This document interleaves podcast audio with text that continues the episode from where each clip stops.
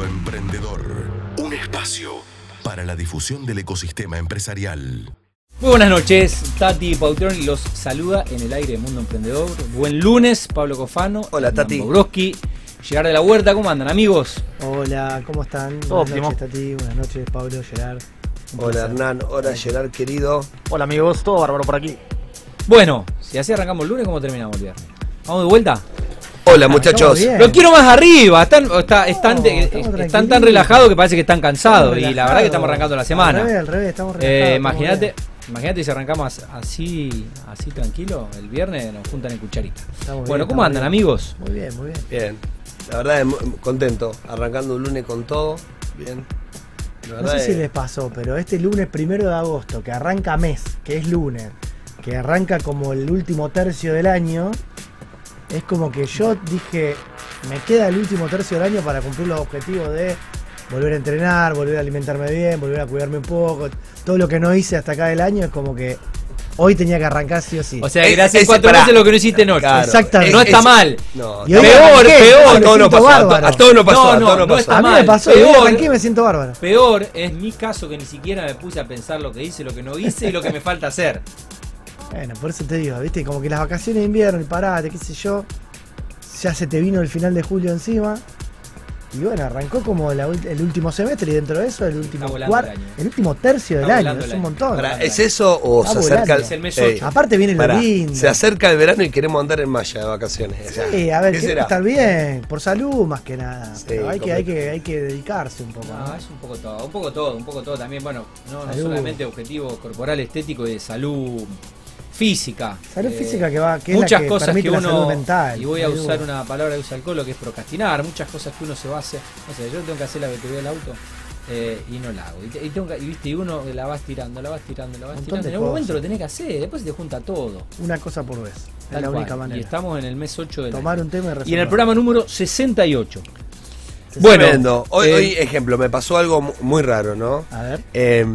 Tuve que estuve trabajando con unos emprendedores cordobeses que, que me, me pidieron trabajar sobre un tema y me pedían un exi, entonces fui al programa número 21 ¿eh? y agarré la guía del programa 21 y le, y le trasladé directamente lo que habíamos charlado en, en cómo hacer un exi y la página que te ayudan ¿no? a hacer un exi. Entonces recomendamos a todos los emprendedores ver, ir guardando en, eh, digamos, la editorial de cada uno del programa porque siempre... Está bueno. El, mira, esto es eh, la, la ventaja que nos ofrece esta radio que tiene streaming de video, que nos permite eh, llegar eh, grabando cada una de las secciones. El sábado me encontré a un eh, científico del ecosistema, a eh, Darío Kraft, y Darío. mm, me dijo, estoy al día con el programa, los escucho cuando salgo a caminar. Y el otro día escuché el programa que vos no fuiste, le digo, claro, fue el último que no vine porque tuve cancha y lo hicieron Pablo y el Colo. Me dijo, estoy al día, estoy al día.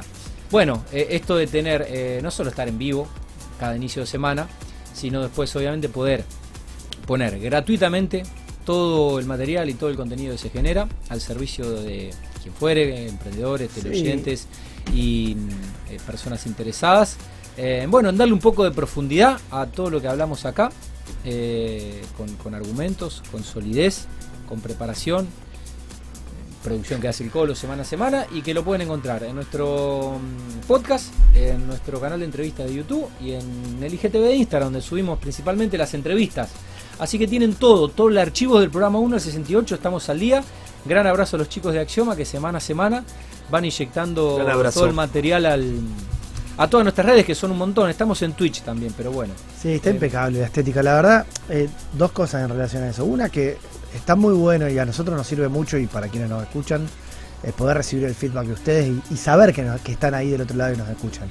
Y a veces algunos de los indicios que tenemos para, para darnos cuenta de eso es que semana a semana, nosotros cuando vamos produciendo a, cada invitado, vamos difundiendo la nota, etcétera, eh, por supuesto que vamos arrobando en sus cuentas, se van enganchando por ahí gente que no nos conocía, nos conoce a partir de invitación al programa, y el entorno de esa gente también empieza a conocer el programa. Y está bueno cuando vemos que le dieron un like a una nota vieja, porque la gente que empezó a escuchar a partir de que se enganchó de ahí para adelante, encuentra el contenido, ve algo que le gustó, y como dice Pablo, vuelve a un punto de algo que necesitó o algún título que le llamó la atención, y eso va generando una audiencia que, que cada vez es más fiel. Eh, tenemos gente que nos sigue desde el primer día y que no, no ha parado de escuchar todos y cada uno de los programas, cada uno a su estilo, como decís Tati, Mirá, podcast, etcétera. Hay una cuestión que es exponencial. Y es fantástico. Si en cada programa que hacemos, a cada uno de los invitados que nos visitan, que hoy serán dos, ya después voy a contar quiénes nos visitan, los agregamos a nuestro chat de difusión. Y sus familiares y sus amigos eh, hoy se enteran del programa, conocen el programa y acceden al programa. Es, la verdad que es una cuenta exponencial, eh, que este proyecto va bueno cuantificando eh, Los- la audiencia, porque la calidad del contenido está, está validada del Y, y también esto de, de la, de la apertura ¿no? de la gente que nos escucha, no, eh, no solamente la gente del ecosistema, sino hay chicos de- que están necesitando alguna guía para poder eh, iniciar su primer paso como emprendimiento. Me pasó estaba tomando un, un café con Juan Pablo Martínez en la estación de servicio que está por calle Baigorria, en la Action, y se acercó un, chico de 20, 21 años, Franco, y digamos, primero fue, nos miró, me miró en las redes sociales, me dijo, sí, Pablo del Mundo Emprendedor, bien, y se acercó y, y concretamente me dice, bueno, mi viejo se dedicaba a la construcción, yo recibí esa, esa experiencia, y hoy con tres personas que están a mi cargo estoy empezando a restaurar casas, bien, y te escucho siempre, y siempre me aporta valor esto, me aporta valor lo otro. Pero cuidado nosotros, porque en Córdoba pasa que estaba en Carlos Paz, estaba en un bar, bien, y se me acercó otra persona a hablarme que no estaba escuchando del programa, ¿no? Y la verdad que esa validación que estamos teniendo, ¿no? Es la que nos motiva día a día, porque, digamos, siempre Sin del comienzo duda. del programa fue intentar de invertir bien el tiempo bien, y darle herramienta a cada uno de los oyentes que, que nos Lo escucha contábamos cada la semana pasada, las chicas de Neuquén, Bueno. de otro programa que de radio también. pero ustedes piensen eh, esto. La chica de Nuquén nos Usted- escribe siempre. Ustedes Sí. piensen, yo me la pasé escuchando radio, porque bueno, obviamente soy periodista, nuevas. pero ustedes piensen eh, lo que hubiera sido, el aporte que hubiera sido a sus, a sus carreras y a sus formaciones, haber tenido ustedes la posibilidad de escuchar un Completamente. mundo emprendedor a a veintipico de años. Sí. Sí, también. Y el, ¿Entendés? y el Hoy- hoy, impacto por supuesto, no existía, el ¿no? No en- existía. En, este formato, eh, en otro momento histórico también. Hoy hay quizás un exceso de información. Es difícil Sí. separar la paja del trigo y encontrar lo útil de lo que no tanto. Mm. La gente ya no dispone por la vorágine a veces de, una hora, decir, o de dos horas un lunes por la noche, va a decir, bueno, me voy a sentar a escucharlo a los chicos en vivo. Eh, mientras cocino, eh, la gente está este horario también baña a los nenes, qué sé yo Sí. o, o hace deporte, eh, un montón de cuestiones. Los equipos de fútbol juegan. O seguro que está en la cancha, porque la verdad que el equipo de la ciudad Central, juega, más, juega más de lunes a jueves que los fines de Claro, semana. entonces, bueno, independientemente de eso, la realidad es que el programa va creciendo día a día. Y eso nosotros lo notamos. Y es como dice Pablo, es nuestro combustible para poder seguir adelante. Claramente esto no lo hacemos por un contenido económico. Eh, y la gente que nos apoya tampoco nos apoya por, por, una, por una ecuación económica, digamos, de sino porque está convencida como nosotros de que este es el camino para que para que el país pueda salir adelante, ¿no? Y esto es lo que tratamos de, Voy, voy a tirar algu- algunos Yo voy, a ser, yo voy a ser más ambicioso, voy a decir, porque la verdad que hoy vi un video eh, que después lo voy a charlar con usted, pues a partir de ese video que vi, eh, creo que podemos hasta incorporar una nueva sección muy inspiradora, por cierto. Eh, nada, eh, desde el lugar que nos toca eh, intentar con, con pequeñas eh, acciones, intentar cambiar el mundo desde el lugar que nos toca, con la capacidad que tenemos, con humildad. Pero bueno, hacer un aporte a, a la sociedad desde el profesional que cada uno es en el rol que está cumpliendo. Acá claramente mi rol es de periodista, el, el de Hernán es el, el especialista, el tipo eh, facultativo y Pablo es, es la experiencia, la expertise y es el empresario. Bueno, creemos que hacemos un, un lindo, una linda simbiosis, una linda sinergia de, de experiencias y más o menos todos eh, sub 40. Así que acá Tati, algo que nosotros veníamos charlando todo el mes de julio, de ponernos y enfocarnos en qué podíamos planificar eh, bien semanalmente y cómo tratar bien, eh, digamos, en tiempo de turbulencia a nuestro emprendimiento. Me pasó el viernes estar en un evento y tener todos récord de venta. Todos los proveedores de la empresa, todos los empresarios que habían estado en ese evento que estuve charlando, tuvieron récord de venta en julio. Entonces, bien, esto que hacemos naturalmente e intuitivamente, porque nosotros también teníamos miedo, bien cada uno somos emprendedores, bien en, nuestra, actividad diaria, e intuitivamente decidimos enfocarnos adentro de nuestro emprendimiento y enfocarnos en lo que podíamos resolver, bloqueándonos a, lo que estaban de alguna manera intentando imponernos como momento.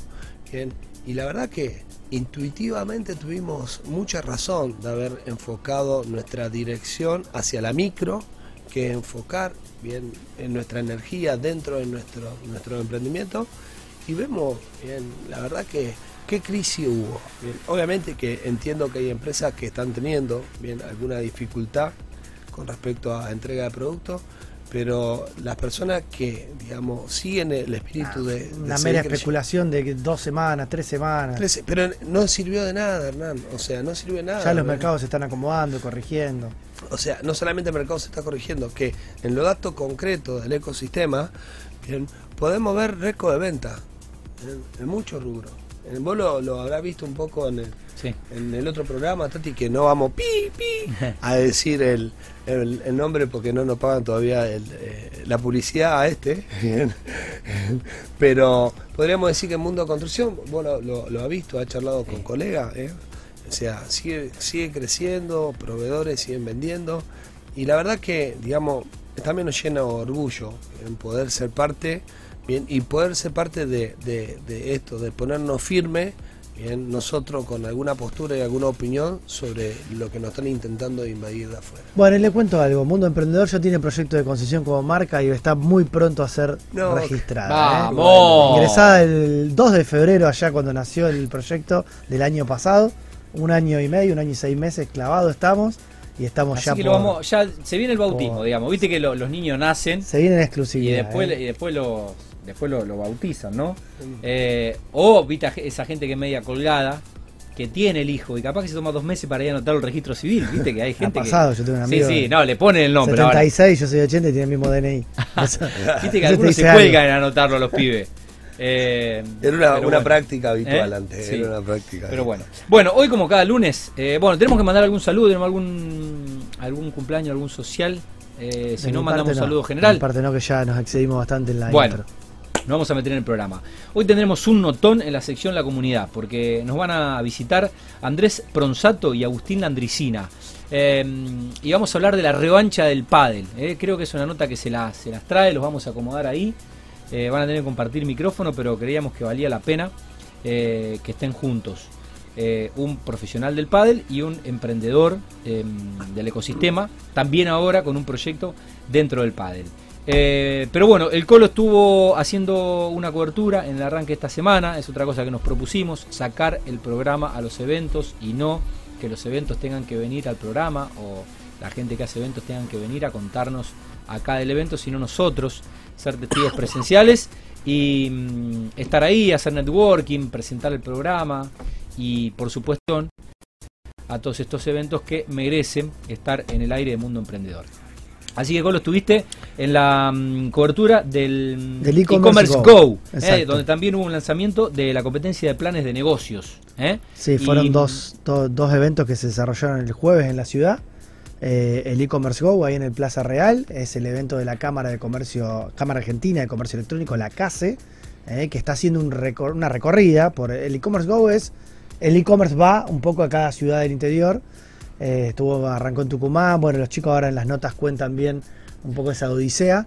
Fuimos muy bien recibidos eh, y, Qué bueno. y se sorprendieron mucho de que haya una cobertura por parte de un, de un programa local de, de- de emprendedores y demás, sobre todo la gente que había venido a Buenos Aires. Y más que caímos ahí con el Osmo, ahí, ¿viste? hacer un poco de show con. Eh, con- un reel que fue, ya fue compartido en nuestras redes. sí, un reel en nuestras redes. eh, y bueno, Bueno, y ahora la ronda de notas que vamos a poner en el aire. sí, sí. Cierro diciendo que eh, después, por supuesto, tendremos Mundo News, eh, lo dicho, la mm, nota en la sección La Comunidad y el Colo va a cerrar con Diccionario mm, Emprendedor. Así es. Así que, eh, Franco Bonis, eh, director de la Comisión Litoral de CASE.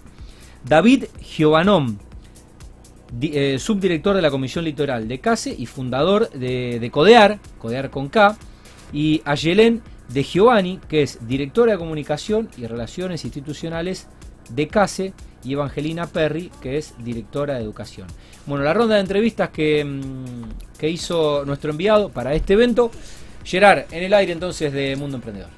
Bueno, acá estamos con Franco Bonis, director de la Comisión Litoral de la Cámara Argentina de Comercio Electrónico de la CASE, en esta séptima edición del e-commerce Go. Bueno, contanos qué expectativas tienen para el evento y en qué consiste. Bueno, muchas gracias por la invitación. La verdad que estamos súper expectantes y un poquito nerviosos. Eh, nos volvemos a juntar después de, un largo tiempo que no, lo hacemos presencial. Esta es la séptima edición y la segunda parada. Anteriormente fue en Tucumán, estamos haciendo ahora en Rosario. Mes que viene va a venir eh, Córdoba y Mendoza y posteriormente Mar del Plata y Bahía Blanca. Así que estamos muy, muy contentos. ¿Con qué nos vamos a encontrar hoy en esta edición? una agenda bastante, bastante movidita. Vamos a estar hablando de estrategia, vamos a estar hablando de omnicanalidad, vamos a estar hablando de medios de pago y fraude y de la mano del subdirector de la comitiva junto con Mauricio vamos a estar trabajando digamos y charlando un poco de lo que son plataformas de e-commerce, las soluciones que hay en el mercado en relación a cómo va creciendo el negocio. Bueno, la Comisión Litoral de la CASE se encarga no solamente de lo que pasa a nivel Rosario, sino también toda la región. Eh, contanos bien qué, alcance geográfico tiene y bueno, cuáles son la- las funciones y, principalmente qué es lo que están trabajando además de este evento. Bueno, la- la región litoral comprende lo que es Santa Fe, Entre Ríos, Corrientes, Misiones, Chaco y Formosa. Eh, y la idea siempre es promover la economía digital y, lo- la Cámara lo hace siempre en un ambiente colaborativo y, y de inclusión. Y lo que tratamos de hacer es brindar herramientas prácticas para que las empresas potencien eh, sus negocios digitales a través de cursos, de capacitaciones, de eventos como este, por ejemplo, y a través también de los reportes como son el reporte de talentos o el de la economía, digamos, el, reporte anual que se hace sobre e-commerce en Argentina. Bueno, el e-commerce viene creciendo, viene creciendo en la región. Eh, ¿Hasta dónde va a llegar? Y no, no- yo creo que no tiene techo, digamos. Eh, ya está cada año más afianzado. Este, el 2021 creció en la parte del litoral más de un 68%. Y, y la realidad es que han crecido también los clientes, digamos, los usuarios que compran eh, con mayor frecuencia. Así que estamos súper contentos de- del crecimiento que está teniendo, puntualmente, obviamente, en, la región del litoral. ¿no? Bueno, Franco, muchísimas gracias. Esperamos tenerte muy pronto en el programa. Bueno, cuando quieran. Un Bueno, un saludo grande. Bueno, acá estamos con David Giovanón, subdirector de la Comisión Litoral de CASE, también fundador de Codiar, una de las plataformas más utilizadas para el comercio electrónico en la región. Eh, David, bueno, bienvenido a Mundo Emprendedor y contanos cuáles son las expectativas para el e-commerce Go en esta séptima edición en el evento de hoy. Muchas gracias Hernán, Eh, muchas gracias por, por venir al evento y, transmitir desde acá un poco lo que se está viviendo. ¿no? Eh, la verdad que estamos muy contentos por la convocatoria que, que tuvimos, esperemos, esperamos auditorio lleno, volviendo a la presencialidad después de casi tres años de, virtualidad. La verdad que nada, hoy esperamos... eh, poder ayudar a la, gente que viene a presenciar el evento con información y dándole consejos y contándole un poco de nuestra experiencia para hacerlos crecer en su canal digital. ¿sí? Vamos a hacer un recorrido por los números del e-commerce en Argentina, sobre todo en la región. Vamos a hablar de, de omnicanalidad, de fraude en pagos, de plataformas y con dos casos regionales de éxito como Vandalia y como Red Formación. Bueno, en el caso tuyo, vos sos disertante también, eh, vas a hablar de plataformas y contanos un poquito, si es que nos podés adelantar muy brevemente, ya cuando esto salga al aire va a haber sucedido el evento, eh, acerca de, de lo que vas a compartir con, Bien, con la entonces- gente. Entonces no estoy adelantando nada, puedo hablar tranquilo. Eh, voy a dar la charla de, de plataforma junto con un colega, Mauricio Fontela de Web Experto, en donde vamos a abordar el tema hablando de una mirada un poco más integral y, amplia, no desde qué plataforma de comercio electrónico necesito, sino evaluar otros aspectos y otros atributos como los objetivos, la planificación, la estrategia, los recursos que necesitamos para poder tomar una buena decisión y en base a eso elegir qué plataforma es la que necesitamos. ¿En cuánto incide entonces una buena plataforma a la hora de vender más? La plataforma es el core del negocio, pero sola no hace nada. Tiene que estar acompañada de un montón de variables que son las que vamos a hablar en el evento, como por ejemplo los recursos, el equipo, eh, el catálogo, las integraciones que tengamos con los medios de, de logística, con los medios de pago, etc. Bueno, David, te agradezco mucho y te esperamos muy pronto por el programa en representación junto a los amigos de Codiar. Muchas gracias, Hernán. Nos estamos viendo. Bueno, acá estamos con Ayelén y Evangelina de la Cámara Argentina de Comercio Electrónico, directoras de comunicación y de educación respectivamente. Ayelén, bueno, contame un poco cuáles son los números del comercio electrónico en Argentina a grandes rasgos y qué expectativas de crecimiento tienen para nuestro país. Bueno, principalmente desde la Cámara Argentina de Comercio Electrónico realizamos lo que son dos estudios que sacan una foto de en qué estado se encuentra el, ecosistema digital en el país, ¿no? En nuestro estudio anual de comercio electrónico, que es una foto a año vencido del 2021, nos decía que el crecimiento de facturación fue del 68%. Esto implica que es un crecimiento razonable y es un crecimiento de un periodo, nuestra Cámara tiene más de 20 años, y es un crecimiento constante año tras año. Ahora, a mitad de julio, nosotros contamos con la segunda foto, que es eh, la foto de mitad de año de los primeros seis meses. Todavía estos resultados no se encuentran, pero tenemos buena expectativa, sobre todo porque es un sector que, más allá de lo que es facturación, está creciendo tanto en demanda como en oferta. La cantidad de gente que se suma al canal, no solamente comprando, sino que vendiendo, eh, es sumamente importante y esto genera como un crecimiento del ecosistema digital muy importante. Me diste un panorama súper completo. Bueno, Angelina, contame un poco a nivel educativo, a nivel eventos, qué es lo que están organizando, qué expectativas tienen para este e-commerce Go, etcétera. Bueno, buenísimo. En primer lugar, bueno, me presento, soy Evangelina, directora de educación de, de CASE. Y como saben, uno de los pilares eh, que tiene CASE es el de profesionalizar a la industria. Así que es en este marco que desde el Departamento de Educación, eh, bueno, uno de los objetivos justamente que se alinea a los pilares de CASE tiene que ver con poder llevar el conocimiento, difundir conocimiento y profesionalizar, a la industria del e-commerce. Así que recorremos todo el país con estos e-Go, estamos haciendo el roadshow las distintas plazas que tiene la Cámara. Eh, arrancamos en junio en Tucumán, ahora bueno, hoy estamos con el Ligo de Rosario y próximamente vamos a estar en, en, septiembre en Mendoza, en Córdoba y en octubre en Mar del Plata y luego en Bahía Blanca, así que los esperamos todos por ahí.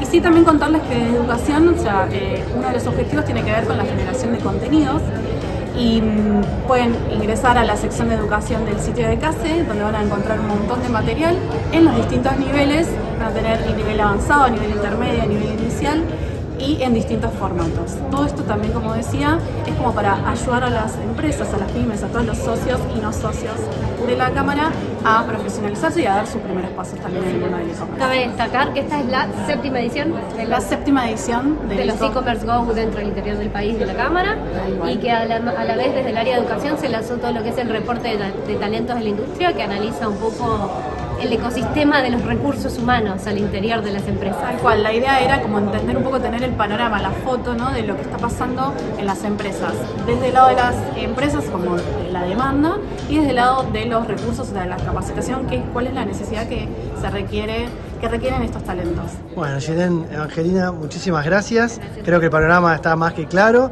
y bueno, siempre desde el mundo emprendedor, siguiendo las actividades de CASE y tratando de difundir todo lo que hacen eh, por el comercio electrónico y por profesionalizar la industria. Así que muchas gracias. Gracias a ustedes y a disfrutar del evento. ¿Qué imagen? ¿Qué imagen? Bueno, impecable la um, cobertura, gracias por, por atendernos. Eh, en este caso a Franco Bonis, a David eh, Giovanón, a Yelendi Giovanni y a um, Evangelina Perry, ¿eh? todos en el aire del mundo emprendedor.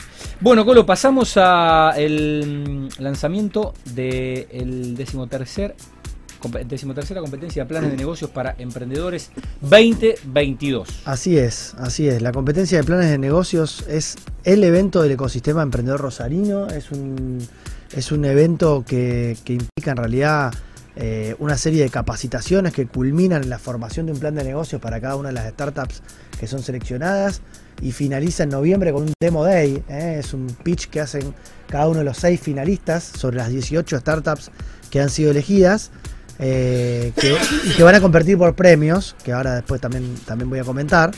Eh, es una iniciativa que surge de la necesidad de apoyar y capacitar al sector emprendedor para transformar ideas y proyectos de negocio en emprendimientos sostenibles a través de este proceso continuo de aprendizaje que comentaba, e intercambios y networking y demás.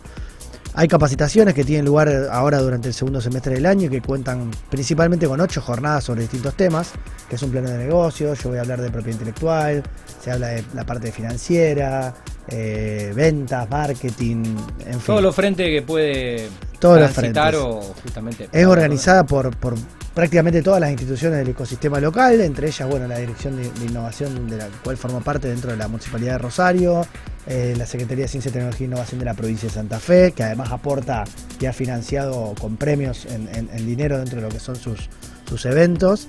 Eh, bueno, JCI, que es la Cámara Junior Internacional de, aquí de Rosario, la Agencia de Desarrollo Rosario, Endeavor, bueno, y las principales universidades que tienen cátedras de emprendedores, ¿no? Esto es la, la Universidad Austral, que es donde se desarrolló el acto de lanzamiento el jueves pasado. La UAI, ¿eh? la Universidad Abierta Interamericana, que también tiene su propia cátedra de emprendedorismo. Y por supuesto la cátedra de UNR Emprende, que no pertenece a ninguna facultad en particular, sino que es transversal. Se cursa ahí en calle Maipú, que hemos tenido acá también a, a la gente de UNR Emprende. Junto también al Polo Tecnológico Rosario. Es decir que tenemos Impresionante. eh, el más de ocho de instituciones. e instituciones que. Así es. Y, y rápidamente voy a mencionar a los 18 emprendimientos que, que fueron preseleccionados para formar parte de esta competencia, que son Vita, Mercado Libre de Plástico Rosario, de María Rosa Aguirre, que bueno, fue seleccionado y que venía siendo parte de AUE también, la comunidad de mujeres emprendedoras. Flip, de Candela Frusi. Conté Vieja Manta Tejida, de Dolores Osatinsky. Bulbar, de Luisina Haddad. Fixi.ar, de Soraya Cabas. Return, de Laura Londoño. Marketplace Universitario de Felipe Valor, Empatas de Flavia Poliche, Cibus de Iñaki Mujica, Remedy.ar de Nicolás Selliaro, eh, un amigo Nico, le mandamos un abrazo. Alea, o Alia, mejor dicho, de Pedro Ignacio Carvi, Ultra de María Sofía Ramos, Pasión Sucre de Reynoso Maris, Eficagro de Germán Flores, Tomás Machuca con Fénix, Juan Segundo Galbaño con la producción de harina de Algarroba, todavía no tiene nombre, ¿eh? como verán algunos proyectos están todavía en etapa de idea, por ahí no tiene desarrollado su name y marca además. El botiquín vivo de Belén Karen Kellman y las algas reductoras de metano en bovinos, ¿eh? otro proyecto de base científico-tecnológica, en este caso de Fernán Oscar Gisi. Eh, bueno, esto ya comenzó, eh, se lanzó el jueves pasado eh, con la primera charla del ciclo de capacitaciones que se desarrolló en la Universidad Austral en forma presencial. A partir de este jueves los siete encuentros restantes son de manera virtual.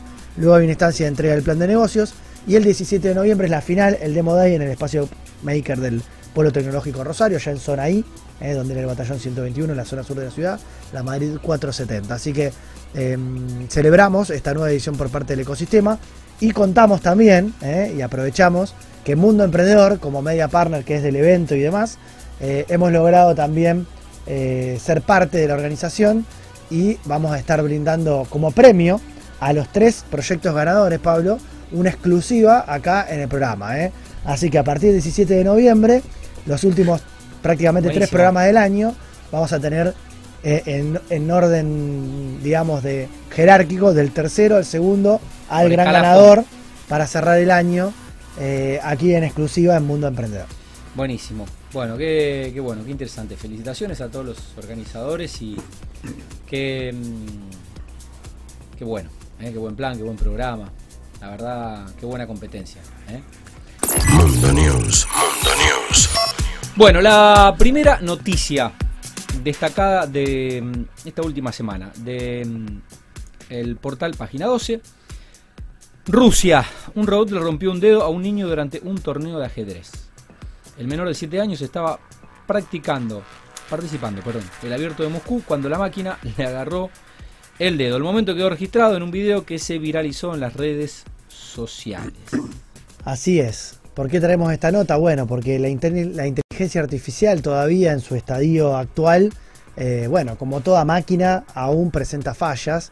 Y este fue el caso de, de- un niño de unos 7, 8 años que eh, lamentablemente sufrió un pequeño accidente, tampoco fue una cosa de gran magnitud, pero durante una partida de ajedrez en un torneo en simultánea que se estaba desarrollando, la máquina en una de las movidas, tuve la oportunidad de ver el video, em, cuando levanta la pieza y demás, y el niño va a hacer su movida siguiente, vuelve la máquina hacia el sector donde, donde la pieza estaba por ser movida e, intenta forcejear sobre la piedra y termina agarrando el dedo del nene y le termina causando un daño, creo que fue una fractura. Por supuesto que el nene tuvo que enyesarse y el otro día siguió compitiendo, pero esto claramente hizo que la máquina salga de circulación eh, y no es, por supuesto, la primera vez que hay algún tipo de, de accidente con, con dispositivos ya programados vía inteligencia artificial. Eh, ¿Tenés el video ahí, Gerard, para compartirlo? Ahí lo vamos a ir viendo en pantalla a medida que, que seguimos comentando la nota. Y ha pasado también con el famoso auto autónomo de Google, que en una oportunidad cuando alguien quería cruzar la calle, pero venía con una bicicleta en la mano, ahí, se ve como la, la máquina eh, le, le toma el dedo a- a- a- al pequeño, lamentablemente. Y en, en un caso del auto autónomo que hizo que la persona que mm, estaba cruzando lo estaba haciendo agarrado de una bicicleta y no estaba circulando ni como peatón ni como ciclista. Entonces el auto se confundió porque no tenía cargada, evidentemente, en su base de datos la posibilidad de que vaya una persona caminando con una bicicleta en la mano eh, a una velocidad que, que no era ni la de un peatón ni la de un ciclista y eso provocó un accidente. Bueno, em, eh, en parte son, son problemas necesarios si queremos seguir avanzando en la tecnología. Por supuesto que hay que minimizar los errores, los riesgos. Hay mucho que se está discutiendo en materia de inteligencia artificial a la hora de programar esto. Hay quienes dicen, quienes ven eh, a la inteligencia artificial con, con la problemática de género eh, incluida. Dice que los sistemas están siendo programados también repitiendo eh, algunos errores de diseño de lo que es el patriarcado, la sociedad bastante diseñada con foco más en el hombre que, que por supuesto en la igualdad de género y demás. Y bueno, esto es lo que muchas organizaciones ya están este, trabajando e investigando para poder corregir aquellos defectos que implican, bueno, que estas cosas ocurran. Eh, pero está bueno que también las señalemos, ¿no? Porque así como siempre señalamos la bondad de la tecnología, también cuando hay algún incidente, necesariamente eh, lo, lo vamos a estar eh, mostrando. Bueno, pasamos a Infobae, nota de mi amigo, mi vecino, Juan Mascardi. ¿eh? Em, Infobae. Soluciones. Los inventos por los que el argentino Axel Córdoba está entre los mejores 50 estudiantes del mundo. Es co-creador de un granulado que permite ahorrar hasta el 50% del agua de riego, un producto que ya está comercializado y cursa geología en la Universidad Nacional de Comahue, Río Negro. También es autor de una iniciativa para crear laboratorios de bajo presupuesto en escuelas rurales, entre otros proyectos de impacto social y ambiental. Bueno, nota de hoy, del 1 de agosto, de Juan Mascardi, que vi que mm, la subió a Instagram, Colo. Sí, impresionante. Eh, Axel Córdoba es un tucumano eh, que se educó en su instancia inicial en, en- una escuela rural eh, de, Tucumán, en un pueblo muy chiquito de 2.500 habitantes, que se llama, ahí les voy a decir exactamente el nombre de- del pueblo, Granjeros, era alguna cosa así. Graneros, perdón, Graneros, Tucumán, 2.300 habitantes. Él es la sede del Festival de Bomas Folclore de Graneros, Canta el País y Festival de la Cumbia, Cuarteto y la Guaracha. Ahí va. ¿Eh? Eh, bueno, él se mudó al sur porque su padre eh, fue a probar suerte al sur. eh, se puso a estudiar en la Universidad de Comahue, geología es la carrera que está haciendo. Y desde allí empezó a crear proyectos, empezó a participar de un montón de concursos y demás. Entre ellos llenó el formulario para ser parte de este concurso, se llama Global Student Prize, es decir, el premio al estudiante global de este año. Y atenti, ¿eh? entre, eh, bueno, que compiten por, por 100 mil dólares, ¿no? Pero es, es, es más allá del premio económico, que es muy interesante, eh, es la, el- la posibilidad de ser destacados, ¿no? 7.000 estudiantes de 150 países son los que pa- han sido preseleccionados y entre los últimos 50 quedaron dos argentinos. ¿eh? Uno es Axel, ¿eh? Córdoba, y el otro es Nicolás Monzón, que estudia, argentino, es estudia montón, sí, ¿eh? Ingeniería Informática en la UBA y Matemática 50. en la UBA. Dos dentro de los primeros 50. El premio lo otorga la Fundación Barky en alianza con check.org. Y, mm, y bueno, eh, destacan los argentinos en esta participación, creando proyectos como el que mencionaba, ¿no? el de un granulado que permite evitar eh, la cantidad de agua que se necesita en riego, porque justamente a partir de solidificar alguno de los componentes del agua, logra poder esparcirla durante más tiempo y eso hace que se necesite menos cantidad de agua. Y por otra parte, eh, proyectos como el que vos mencionabas, Tati, esto de cómo uno viene ¿no? de una escuela rural y quiere hacer algo por, de volver a corregir ese problema, haciendo laboratorios, a él le gustaban los experimentos de física química y demás, de, de bajo costo para poder llevarlo a las escuelas rurales. Y el otro proyecto que, que no se mencionaba en el título es el de las paradas inteligentes, esto de que puedas meter un QR en cualquier eh, lugar, en la calle, en una biblioteca, en un cartel y demás, y que la gente se pueda descargar un libro eh, para poder fomentar la lectura. No, nada, eh, rescato ¿no? un trabajo que hace la Bolsa de Comercio Rosario por medio de Ana Clara, ¿no? nos tocó trabajar en las escuelas rurales em, y, y cómo, eh, digamos, hay alguna iniciativa muy simple, porque a veces vemos que se generan formatos muy complejos para intentar de innovar y sobre todo con, con eh, digamos, ciertos modelos de, de empresa que a lo mejor van creciendo en su estructura, pero acá vemos un claro reflejo que la iniciativa y la iniciativa hacia la innovación bien, puede venir de cualquier parte y eso que creo que es lo más interesante de la globalización pero sí destacar un poco el trabajo que hacen algunas instituciones para fomentar en est- de esto en las escuelas de las localidades más chicas de, de las grandes ciudades. Tal cual. Bueno. Impresionante. Tercera y última noticia del Suplementos Deporte de Clarín. Eh, la revancha del pádel. Se construye más de una cancha por día y casi no hay turnos para jugar. Nota de Julián Sochi y Gonzalo López. El deporte que brilló en los 90 y se apagó en los 2000 volvió para quedarse. La evolución de las paletas, los secretos de su fabricación y las nuevas pistas de cristal. Una guía práctica para sumarse al fenómeno de los dos lados del mostrador. Bueno, esta nota en realidad ya tiene un poco más de, tiempo, más de un mes. Fue publicada el 21, en la edición del 21 de junio. ¿eh? Y la verdad que la trajimos porque es más que una nota, es un real informe súper completo de la historia del padre en, en Argentina y en el mundo. Eh, es impresionante el recorrido que hace y por supuesto que la trajimos porque es la antesala no solamente de la preproducción de la nota que preparamos para el día de hoy, sino también de todo lo que vamos a conversar. Entonces no vamos a profundizar ahora demasiado en el contenido de la nota, pero habla desde, bueno, destacar a Alejandro Lasalle, que fue uno de los pioneros eh, y ex número uno del ranking mundial, eh, que venía del tenis, como gran, una buena parte de los jugadores de, de pádel que vienen, vienen también del tenis. Ahora seguramente nos va a contar acá Andrés qué, qué están haciendo ya para que haya nativos padeleros de, de entrada. Vi también que se sumó al, al, circuito mundial, se sumó Alex Corretia ahí dentro de la organización, otro ex gran tenista español. eh, así que bueno, la, la vinculación con el entre, entre eh, lo- muchos ex jugadores de tenis del pádel sigue, sigue más viva que nunca.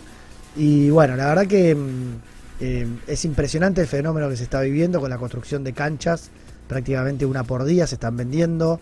Eh, y bueno, en Rosario el fenómeno sigue creciendo. Y no vamos a decir mucho más, Tati, porque No, porque que ya son es- casi las 9 de la noche. Claro, así que decir, eh, vamos a ir a una la segunda pausa pausa y- y... vamos a acomodar a los invitados y nos Claro. vamos a meter. para que sean ellos quienes nos cuenten en este la nota. fenómeno. La comunidad. Muy bien, hoy en la comunidad vamos a charlar con Andrés Pronsato, que mm, es contador y profesor de pádel. Eh, Andrés es un referente del pádel local, eh, gestionando sus dos complejos, la Valle Pádel y la Valle, la Valle Pádel Center, y es pionero en formación de menores en Rosario. Creador del circuito de menores y destacado formador de grandes jugadores profesionales, tales como el catamarqueño Agustín Tapia, hoy número 3 del ranking World Padel Tour. Agustín Landricina es un emprendedor serial de nuestro ecosistema que vinculó su pasión por emprender con su deporte favorito, el pádel, y está colaborando con Andrés para hacer llegar la Academia de Pádel a Chile, entre otros proyectos vinculados al deporte. El pádel viene creciendo a nivel global y se dice que pronto se convertirá en el segundo deporte a nivel mundial por detrás del fútbol, algo que ya está pasando en algunos eh, países futboleros. Así que bueno, es un gusto tenerlos. An- eh, Agustín ya, ya tenía el gusto de conocerlo. Andrés, bueno, bienvenido al programa y ganas de charlar con vos un poco de todo, ¿no? Buenas noches, ¿cómo andan? ¿Todo bien? Todo bien, todo bien. Muchas gracias a ustedes por el espacio también, por brindarnos el, el lugar al pádel sobre todo. Bueno, Bueno, Agustín. buenas noches, saludos también. Bien, excelente. Contento de estar con Andy acá y contento de verlos a todos de nuevo. Bueno, eh, nos halagaban el. eh, Va, en realidad a Radio, a Radio Vorterix, el, el estudio, un lindo indoor para. está Sí, bueno. muy bueno, muy bueno. Está- me encantó, me encantó. Está bueno el blinde, digo, el piso. O sea, Me encantó, me encantó. eh, Muy bueno, bueno, un pádel. te vas te va, te va a sentir como, como pez en el agua.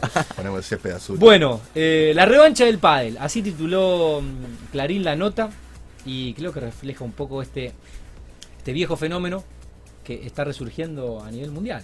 Sí, la verdad que es algo a nivel mundial. Eh, Post pandemia se dio justo que, que el deporte nuestro fue uno de los primeros habilitados y a poder jugarse por, porque no existe, nosotros fuimos, nosotros no existe fuimos. contacto estrecho entre los dos. Fuimos, Entonces tuvimos esa suerte y la verdad es que fue algo pero increíble a nivel mundial. ¿eh? Te hablo en los Países Bajos, lugares donde Sí. el pádel ni existía, Sí. hoy hay pero repletos de cancha por Bien. todos lados. Le voy a preguntar a Agustín de dónde lo conoce al Colo y a Agustín a preguntar cómo lo conoció Andrés. Bien, perfecto. Al Colo lo conozco el Club de Emprendedores. Así en el es. Club de Emprendedores. eh, yo- ¿Cuánto, cuánto hace que, que- que- que estás un poco en, En el ecosistema emprendedor Sí. hace 11 años. Eh, pasé por todo tipo de emprendimientos, tuve joyería, bares, bares En nocturnos. ese momento viniste con las joyas, me acuerdo. Sí, sí, tuve... Y con tu amigo, no me acuerdo el nombre. Mauri, De que Mauri, es... que Mauricio. bueno, yo Le a Andrés... un abrazo. Andrés- sí, sí, Andrés lo conozco por Mauri, ahora voy a eso. Bueno, también eh, armé algunos eventos relacionados con, con, con las Hay redes videos sociales. tuyos también. ¿Eh? Encontré En videos el- tuyos. ¿Jugando al pádel? No, no, como emprendedor ahí dando cátedra. Ah, haciendo, dando algunos tips de, Sí. de venta y emprendimiento. Impresionante.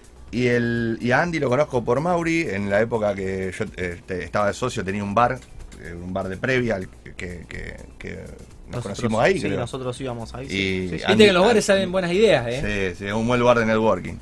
Y ahí lo conozco a Andy eh, y empecé a jugar al pádel hace poco, men- poco más de tres años, no hace mucho, pero me atrapó por completo. O sea que, o sea, te sumaste en esta segunda ola, en esta segunda ola. Se puede decir que sí. El tema es que yo ya lo conocía porque la, la historia de Mauri, que es amigo de él y que es un profesor, de hecho estuvo dando clases en Dinamarca, eh, que fue socio mío en algunos proyectos, eh, teníamos un profesor de educación física en la secundaria que nos llevaba a dar, eh, a, a- a practicar a un lugar que había canchita de pádel abandonada. Entonces algunos, los que no elegíamos el fútbol como deporte, jugábamos al pádel. Claro. Entonces desde, desde pendejo ya había visto el tema del pádel. Después volví a practicarlo y me enteré de todo este mundo y bueno, me volví loco. Y lo, lo vinculé con el emprendimiento y más loco me vuelvo. Bueno. ¿Y vos, Andrés, eh, jugabas algo antes de. ¿Qué, qué edad tenés? 30, Yo 32. 32. Vos eras chico en el, la primera ola de Sí. furor de los 80-90. Arranqué jugando al tenis en realidad de chico y a los 16 años empecé. A los 16. A los 16 años es cuando empecé con, con pádel. Y ahí no paraste más, pero ya eh, me- hasta casi, ca- quizás había pasado el furor del pádel. Eh, sí, en realidad nunca, nunca murió Sí, no, de obviamente. completo, pero sí que nada que ver con el Sí, lo de los años tan viejo, 90, ponele. claro. Que todo el mundo en su casa tiene una paleta de madera. O sea, a ese, a ese punto llegó el furor en, en Una los años Coast 90. Top Line. Exacto. Bueno, la Coast. verde, la Coast La verde, verde. la lo- Super Bronco. Sí, la Esa. Coast verde. Exactamente. La Qué linda, qué, qué- qué- La gris con, con el uno qué lindo fucsia. olor a paleta tenía esas paletas. de Mi hermano madera. tenía esa, era fanático. Paletas de madera que duraban toda una vida. Sí, siguen durando, no sí, se rompen más, son irrompibles. Sí, pero yo llegué a jugar No después. despide, no despide, yo decía. después llegué a jugar con la Sane de caucho. Oh. Claro. eh, cuando bueno, las Sayes Gatiker eh, jugaban con Sane y Sane se dice, ¿está Sí, bien? sí, Sane. Sane es sistema- sistema antivibratorio de núcleo, Núcleo elástico. elástico. Llegué a tener. Ah. Pasa que esa después se iban resecando el caucho, se iba resecando y ahí ya tenías que cambiar.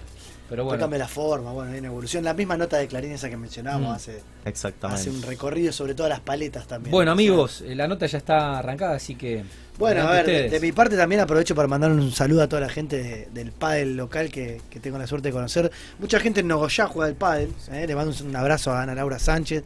Román Rosín, que estuvo acá también en el programa, entrenador y local, también Román es en- jugador de pádel. alumno El mío. famoso Román entrenador.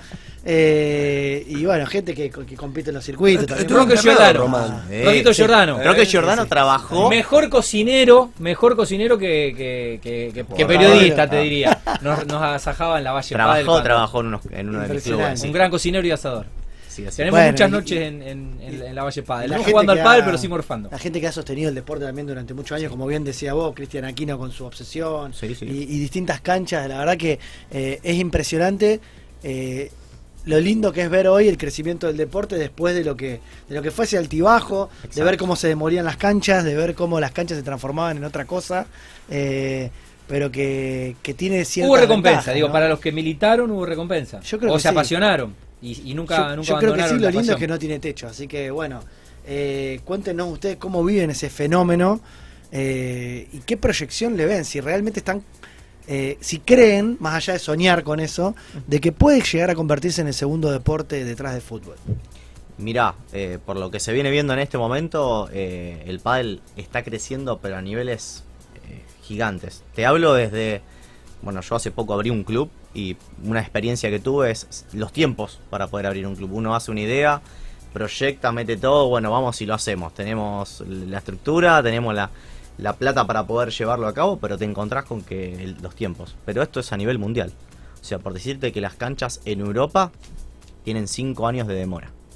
O sea, el, el mundo no está todavía preparado para lo que está creciendo el deporte en sí. Así que sí, sí, el deporte ya, va, ya es preolímpico, va a empezar a ser olímpico en nada. En cualquier momento. Nada, porque aparte es un deporte muy atractivo. Esa es la realidad. Es un deporte muy atractivo, se necesita poca gente, es fácil de jugarse.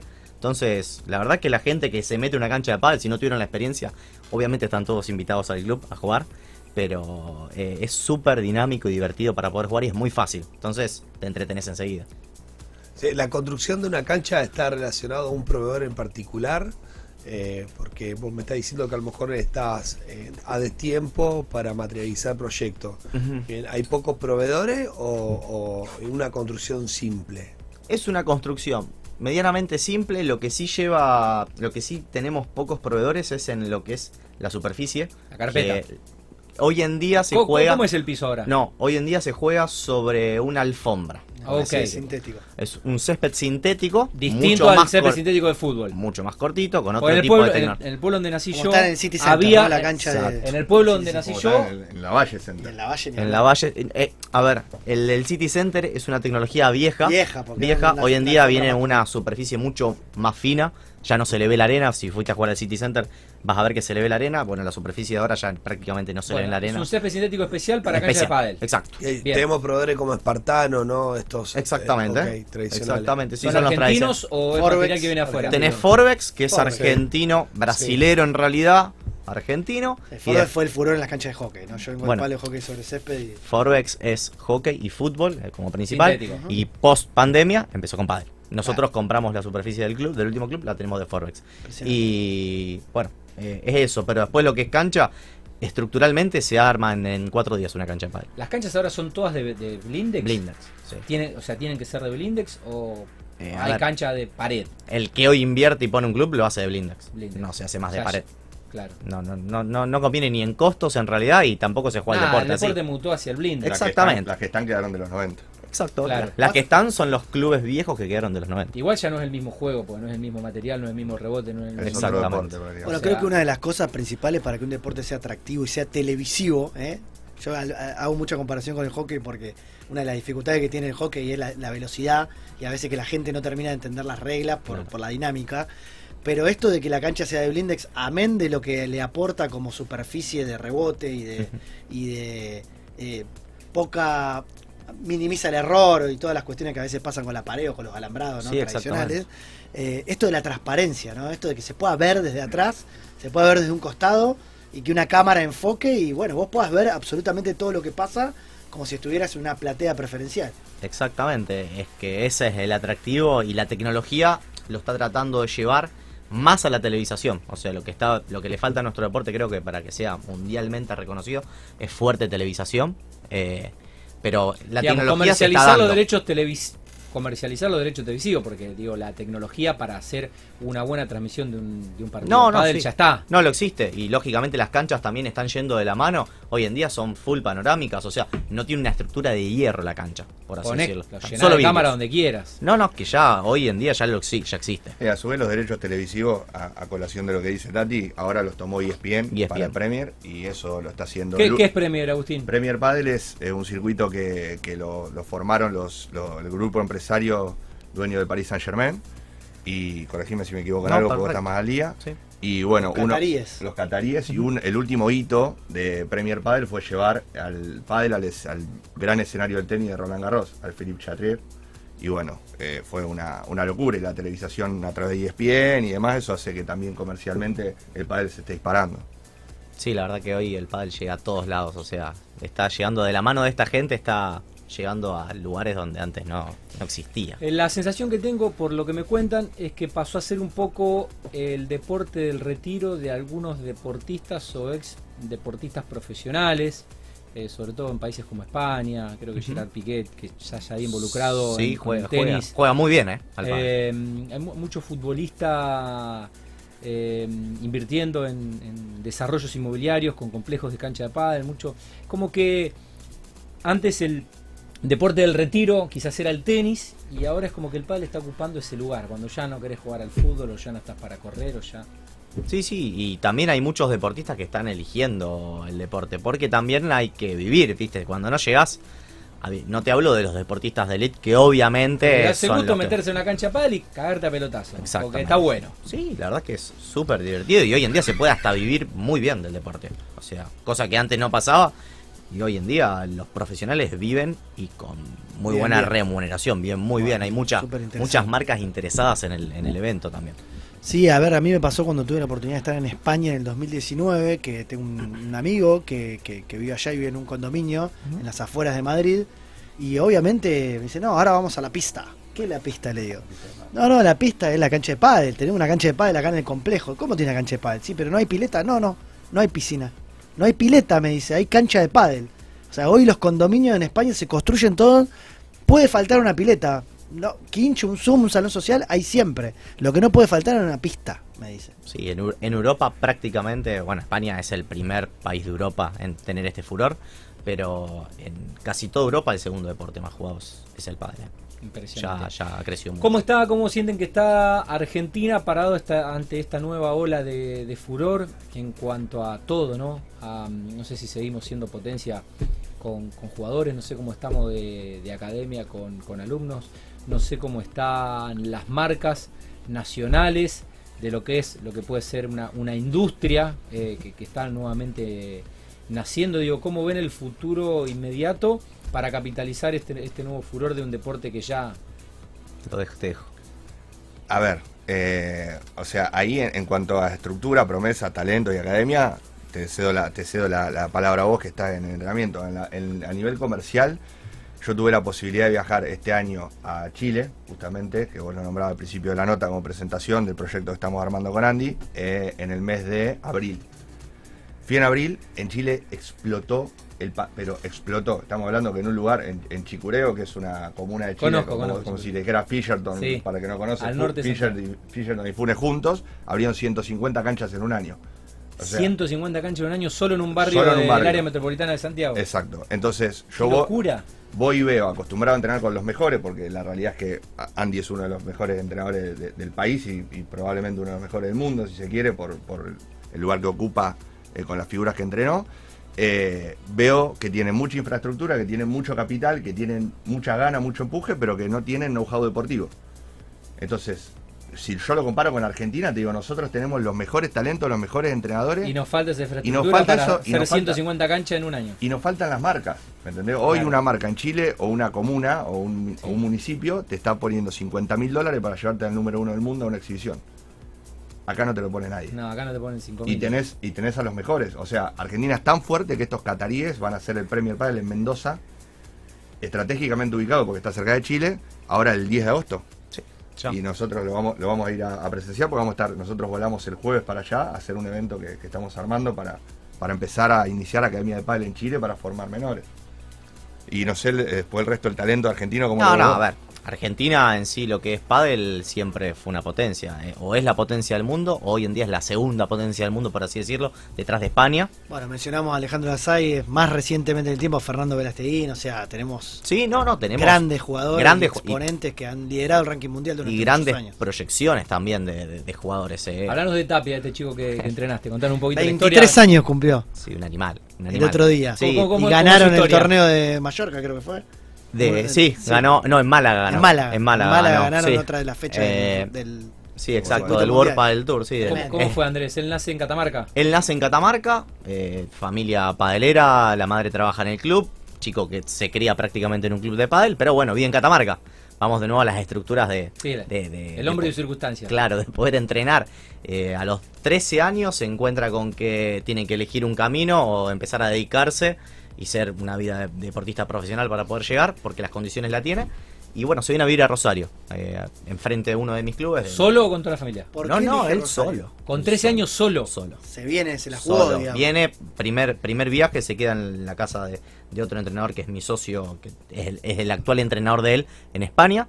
Ajá. Eh, se viene tres meses, le encantó y fue a hablar con los padres y le dije, yo me quiero Nada, venir a quiero, vivir. quiero ser jugador de pádel. Claro, los padres en su momento le dicen, bueno, pará, tenés 13 años. 13 años, no te Bueno. podés ir a vivir solo. No bueno, tenés, no tenés el- la infraestructura de pensión que hay en los clubes de fútbol. Donde Exacto. Por ahí tenés hasta clubes que tienen un colegio propio, como Newell, como River. Sí, O sí. sea, él desde los había que nueve armarle años, una- él desde los nueve años estaba acostumbrado a viajar, ¿eh? Y él solo desde, Ju- ¿Jugando al pádel? sí, jugando siempre al Había Ya, había viajaba solo.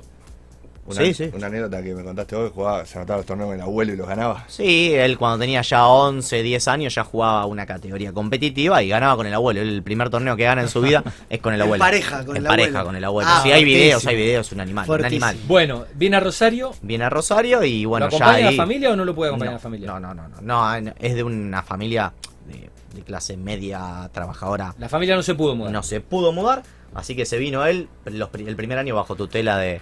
De, de nosotros y ya después él cuando creció y empezó en el circuito profesional se mudó con otro chico más de La Rioja y otro chico más de Esperanza a un departamento frente a a- al club. Así que estuvo viviendo tres años entrenando a full eh, ahí frente al club y después ya hicimos los primeros viajes a España, Sí. que son el que es el mejor circuito del mundo Sí, para competir. para competir en el mejor circuito. Él cuando se va a España, en Argentina ya era número uno de Argentina. O sea, ya no, prácticamente no Sí. le ganaba a nadie Sí. cuando juega acá. Y va en su primer viaje, juega un torneo, por decirte, donde no juegan las mejores cuatro parejas del mundo, sino que juegan desde las Sí. cinco para adelante. Y en el primer partido le gana la pareja 8 del mundo, en dos sets, fácil. Me dice, y ese, en ese día no le, hizo, más. le hizo un clic en la cabeza y me dijo, no, es que ese viaje ya lo teníamos proyectado, por así decirlo, pero me dijo, Andy, eh, me vengo a vivir acá. Y sí, Me dice, allá no tengo, siento que no tengo competencia, Claro. no tengo, y No. siento que le puedo ganar claro. a los mejores del Claro. mundo, que no es tan, tan lejano Claro. como uno lo ve en la televisión. Porque es verdad. Sí, además, por lo que estuve investigando en la, en- en la preproducción, el, el pádel es un deporte donde, donde quizás como el básquet, quizás como el rugby, eh, son deportes donde el mejor gana siempre, o casi siempre. Sí. Eh, cuando realmente hay una diferencia de nivel, eso se suele plasmar en la cancha, cosa que no pasa con el fútbol, ¿no? Y a veces un equipo de bastante inferior a otro, eh, utilizando recursos como defenderse y contraatacar y demás, puede llegar a nivelar eh, un partido, eh, cosa que, Digamos, que puede- por lo que vi no sucede Claro. tanto en el pádel, ¿no? Es Deporte como que, por ahí casi tiene más siempre- chances de ganar eh, el que, el que Sí. no es el mejor. Sí, Sí, lo que pasa que eh, el deporte no es individual y tampoco es en equipo. Es en pareja, entonces es, Es un deporte eso. particular. Sí, es la raro porque se ve mucho esto de jugarle al más débil. Claro, es un deporte muy particular. Los apoyos, eh, Sí, cómo, cómo te apoyas con tu compañero, las estrategias tampoco es que varían. No hay 10.000 estrategias para plantear en un La partido. cancha tampoco es muy grande. Eh, no, no, no, por eso te digo, es un deporte muy llamativo en ese sentido. Y bueno, es lo que decís vos, ¿no? Que, per- que permite ese, ese estilo de, de, de juego, de particularidad con respecto a otros deportes que son Sí, más grandes. mucha, mucha cabeza, mucha técnica, mucho O sea, físico también. Sí, sí, aparte es netamente estadístico. Súper estadístico. O sea, el que en nuestro deporte, el que lo quiere entender, erra menos, el que erra menos gana. Obviamente, cuando arrancás, el error es no forzado. O sea, erras por, por Sí. tener un concepto malo de juego. Sí. Y a medida Cuando que vas mejorando, técnica- el error pasa a ser forzado. Por- porque arriesgaste. Sí, eh, eh, en Te realidad llevaron, te fuerte, te, llevan a errar, claro. te llevan a errar en el deporte profesional. Esa es la diferencia más grande que hay entre, pero el deporte estadístico es por error. Pablo, No, nada, un poco para el modelo de negocio, ¿no? En, digamos, una inversión de una cancha de pádel, eh, de- digamos, en, en el modelo de negocio, vos la alquilás para que vayan a jugar y cuánto tiempo se calcula el recupero de la inversión. la reinversión y mira, hoy está dada con una cancha nueva más o menos en 11 meses, entre 11 y 14 meses. O sea, Solo de alquileres. Ok. Solo Solo, de al- alquileres. solo alquileres, bien, recuperar la inversión y En 11 eh, meses. aproximadamente el mismo valor de una cancha de tenis. No, no. Te diría que la cancha de pádel es más cara que la cancha de tenis. Pero después puede que tenga menos mantenimiento. La cancha de pádel Sí. tiene mucho menos mantenimiento que la Claro. de tenis. Sí. Es una inversión. Estoy hablando de tenis es de una- polvo de ladrillo. Es una inversión, claro, superadora de inicio, obviamente, por, por, por todo, por todo lo que es la estructura y demás. Exacto. Pero bueno, después es mantenerla ahí. Ya Sí, está. sí, sí, sí, ya está. tenés, De- es todo- Después, otro gran negocio. y- Otro gran negocio que, que también estoy incursionando y que vamos a ver cómo, cómo avanzamos, pero que me, me metí en esta aventura con un socio es el de las paletas. Que las paletas es. La paleta es la, es el distintivo, el sello distintivo para mí del deporte por excelencia, porque es eh, el objeto. La paleta es el objeto. La pelotita es similar a la de tenis, la cancha tiene similitudes con otras cosas, pero la paleta es el objeto. Y la paleta es un consumible. Tiene una vida útil promedio de seis meses. Mira, no sabía. Qué buen dato. Entonces están haciendo cancha de tenis con algunas especies de locales o alguna página de e-commerce o, o, o cómo, cómo, cómo lo ¿Las están paletas? realizando. Sí, la paleta, sí. Ah, eh, la paleta, mirá, eh, acá te- tenés dos opciones. Eh, a nivel mundial, las fábricas más destacadas de paletas son justo las mismas que fabrican palo de hockey, Pakistán. Pakistán y China. Principalmente Capista- eh, Pakistán por las- los moldes, las matrices y cómo trabajan la materia prima. Están sobredemandadas. Esto que habló Andy de la demanda, yo pedí unas muestras a Pakistán hace seis meses, todavía ni noticia de las muestras, pedí nue- eh, 10 paletas. Lo sé porque he conversado sobre el tema con Sebastián Brangicán, ¿eh? el cortense y vecino y amigo de Tati, que era titular de marca Mito. Bueno, ahora está Bueno, sí, repensando yo en relanzar hablé. otra marca. Les mando un saludo también porque Sí. hablé con él en la previa. Y sí, él habla de esto, ¿no? Del furor del negocio de las paletas que, que- que- que es viable y posible desde Argentina. Yo con, con- con Sebas hablé en su momento, eh, tuve una, una conversación extensa, me, contactó Carlos, que es otro, otro muchacho que, que tiene una radio acá, y que es de Alcorta. Y bueno, y, y con varios contactos de Dani en común y demás. Yo particularmente me asocié con una fábrica para producir en Argentina, es más rápido y más viable, aunque la calidad sea distinta, sobre todo en la parte de acabados y serigrafía. Pero ya tenemos la producción en marcha, el primer lote de 500 paletas está prácticamente vendido y lo, lo- lo- lo cerramos hace muy poquitito. Empecé- eh, traje las muestras, la probé en el Club la prueban los profesionales y ese proceso está en, en- en marcha. La marca se llama Atila y es una marca propia, digamos. ¿Tila o Atila? Atila, como Atila, el guerrero de los unos. Mongol. Bien. Mongol. El Y rey está- de los unos. El rey de los unos. Y el modelo de negocio lo están pensando escalable, modelo de franquicia. El modelo de negocio puede ser un... eh, Vos tenés un B2B2C, Ok. que lo podés eh, eh, escalar en todas esas proporciones con comisiones, porque tenés mucho canal de distribución interno por ser un nicho. Te pueden distribuir los clubes, te pueden distribuir los profes, te pueden distribuir los... Las casas de deporte. Las casas de deporte te pueden distribuir los mismos jugadores. Hay jugadores amateur, muchos, que para vivir necesitan vender paletas. Esos jugadores dan clase y le venden las paletas a sus alumnos. Entonces un modelo, te Hay diría... varios canales de comercialización. Canal de comercio. Te diría... más como antes teníamos que ir a Marrazo Sport. No, no, no. Yo todavía voy la a calle- Marrazo, yo todavía voy a Mi-. Rioja y- de mi- y de- Mitre. Y, de- y Entre Ríos. Mi idea del modelo de negocio es hacerlo eh, full e-commerce. Sobre todo en, en- en un país como Chile que puede distribuir y tener un fulfillment eh, completo y, y importar y demás. O sea, esa es, es la idea. Pero bueno, en Argentina la marca va a estar presente y acá el modelo de negocio es mucho más amplio. Bueno, la semana pasada, perdón, tuvimos a los chicos de Chapanera que hacen otro tipo de productos, pero están vendiendo eh, en e-commerce B2C, directo puerta a puerta, como hace Guadalupe sí con sus bikinis, eh, utilizando simplemente FedEx y, Exacto. y, y chau, puerta a puerta. Una semana, Exacto. ¿eh? 10 días, 7 días hábiles. Hábiles. Llega a tu casa. Y son puerta a cosas- puerta a son- cualquier son- lugar del mundo. Son cosas grandes. Punto a ¿eh? punto. Son cosas Son grandes. cosas grandes que se desarman entre una caja una paleta de pádel, va a cualquier lado. Yo tengo, tengo una idea muy, muy particular con respecto al, al- al negocio de las paletas porque siento que hay mucho por explorar, que se han quedado en, en la parte, no hay tanto comercial metido en el padre. Los comerciales que están son comerciales clásicos y nadie está pensando en hacer una DAO con esto, nadie está pensando en hablarle a la comunidad, en hacer en tokenizar, en hacer obras de arte, en mandar un saludo personalizado con jugadores, en hacer una paleta eh, con la impronta de un sello eh, de un sello De un artista eh, artístico o un sello arquitectónico y poder venderla en Emiratos, por ejemplo, que es un- en una plaza que hay fortuna y que están locos los cataríes con el, con el pádel. Están pagando, o sea, hay profesores que le pagan 5.000 euros media hora de pádel. Entonces, hay un mercado de nicho y la paleta es el objeto, como te decía antes. Es algo que alguien lo podría presumir tranquilamente delante de Me las amigos. imagino bañadas en oro ya y Exacto. todas esas cosas. Exacto. Tengo algunas ideas ahí. Andy, ¿qué haces acá? Vamos a catar. Bueno, eh, contanos de tus proyectos acá, contanos de la academia, cómo está funcionando, eh, cómo es si alguien se enganchó, si está a tiempo, hasta qué edad se puede tomar, eh, se paga se paga un abono, se paga por hora, se paga ser socio del club, ¿cómo es? Bien, eh, a ver, la academia es un proyecto que ya desde hace muchos años. Lo nuestro, sí, sí, nuestro lema, nuestro lema principal es siempre darle la estructura a las personas que vienen para poder, por lo menos, sacar su mejor versión.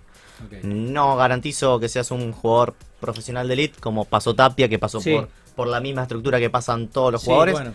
pero sí por lo menos brindarle la posibilidad de que sean lo mejor cada uno o que llegue a tocar su techo.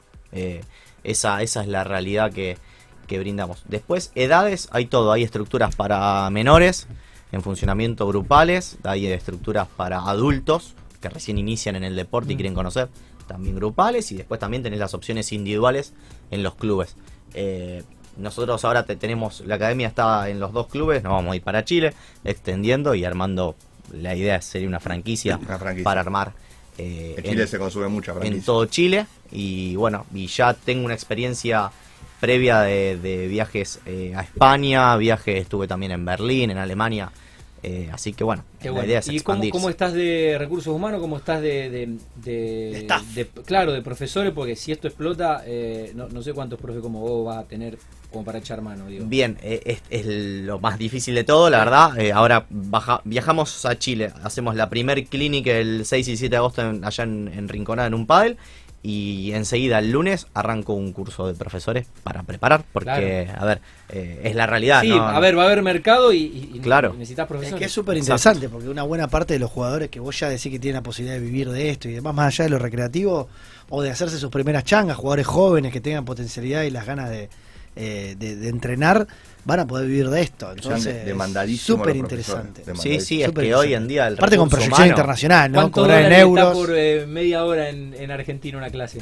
Comparando con Qatar. No, te cae la risa. Si yo, a mí en Chile me, me llamó la atención eso, si, si te puedo tirar un número para, Sí, para hacer una, una comparación. Acá, un, un jugador top argentino, que es top a nivel mundial, ya ser Sí. top argentino te mete Sí. en top a nivel mundial, te está cobrando uh, Luca 800. Sí. Mira Vamos que- a poner dos mil Dos pesos. mil pesos, Dos mil pesos la hora. Dos mil pesos la hora. Y allá, cualquiera, o voy yo y digo, yo soy argentino de clase de pádel, vení. ¿Cuánto cobro? Ocho mil pesos la hora. En Chile. En Chile. Acá, el, un top te cobra un- uno Un cualquiera. cuarto. Claro, exacto. Y ahí, cuando, ahí fue cuando dije, no, no puede ser. Y vi cómo estaba dando la clase. Y yo entrené con los mejores. Si bien yo soy malísimo jugando, Pero, pero, te entrené con los los mejores. mejores. Defendiendo igual el país, tenemos lo- los mejores recursos humanos para No, formación de entrenadores. Y Tenemos sí. los mejores recursos humanos. Impresionante. Totalmente, totalmente. Sí, no, sí. y bueno, y está el talento. O sea, Tapia. No, creo aparte, que a ver, me siempre, confirma por ejemplo, el profesor de tenis siempre fue, un- fue una salida laboral para el tenis. Pasa que mínimamente que Y es que yo creo que así como hay un jugador que, puede pasar del tenis al pádel, perfectamente un profesor de tenis puede pasar a ser profesor de pádel con Sí, una sí, curva sí. de aprendizaje mucho más, más corta Más corta, que claro. la, de, la de alguien que no. Sí, obvio. Sí, recién, recién mencionaron la, la cómo el PSG está de alguna manera impulsando, ¿no? El PSG tiene la academia de fútbol que la exporta a nivel mundial. En Argentina todavía no tenemos la, la posibilidad de tenerla. Bien, pero bueno. Se quedó en Brasil. ¿Eh? Se quedó en Brasil. No, en Brasil, en Argentina está, está, está ahí dando vueltas, después ampliaríamos ¿no? un poco, pero bueno, la academia de pádel, ¿no? la formación de los profes, de los, de los docentes, de los coaches, bien, eh, ¿saben si el PSG la está ampliando también a nivel mundial? Yo Mira, la verdad es que no lo sé. Estimo que sí, porque no creo que sea una industria que no le interese. Si ya se metieron, 100% seguro de que van a ir a todo el mundo con este tema. Es más, ya vienen ahora apostado el Premier Padel, que es el circuito de, de- de la gente de Qatar.